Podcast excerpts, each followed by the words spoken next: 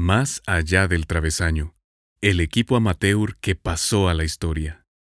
Hubo alguien que siempre lo soñó. Podría empezar este libro diciendo que el equipo fue exitoso, que ganó muchos campeonatos y que lo más importante era el fútbol. Sin embargo, los que estuvieron en él sabrían casi desde la primera línea que todo ello es mentira. El Deportivo Vida fue un equipo que se convirtió en una familia. No importaba si tenías o no destrezas futbolísticas, Marito entre otros, destacaban muchas otras cosas, otras cualidades. Jugar los sábados por la tarde se volvió una religión, una necesidad, un imperativo. No sé si alguna vez se los contó, puede que a más de algunos sí. Tiempo atrás, luego de finalizar la participación en un campeonato en la Fuente San Cristóbal, habrá un relato de esa participación.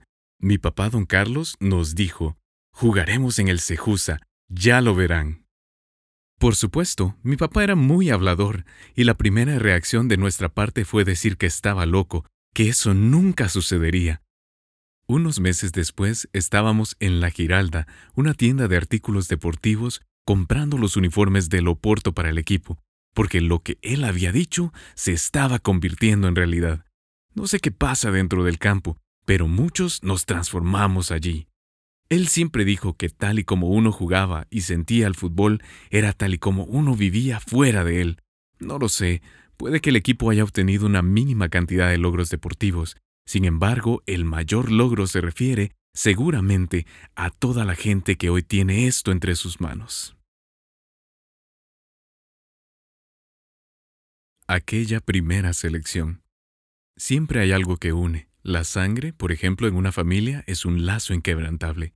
El colegio fue un catalizador de energías.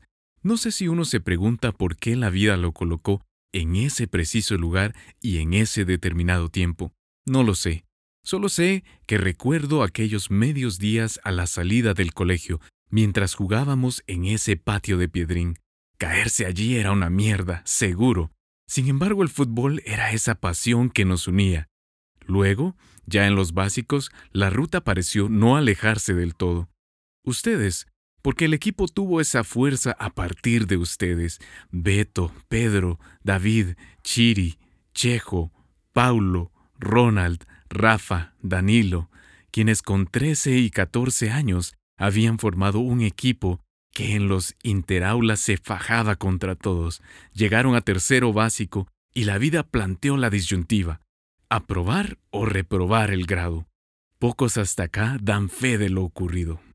Hubo la oportunidad de armar un equipo para jugar contra otros colegios en el Centro Deportivo Gerona, allá en la 15 Avenida y 13 Calle de la Zona 1.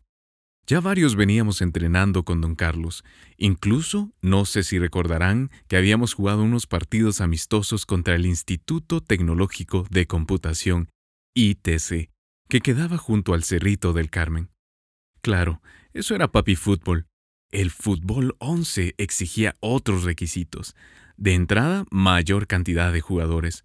Para ello se organizaron unas pruebas para integrar la selección del equipo.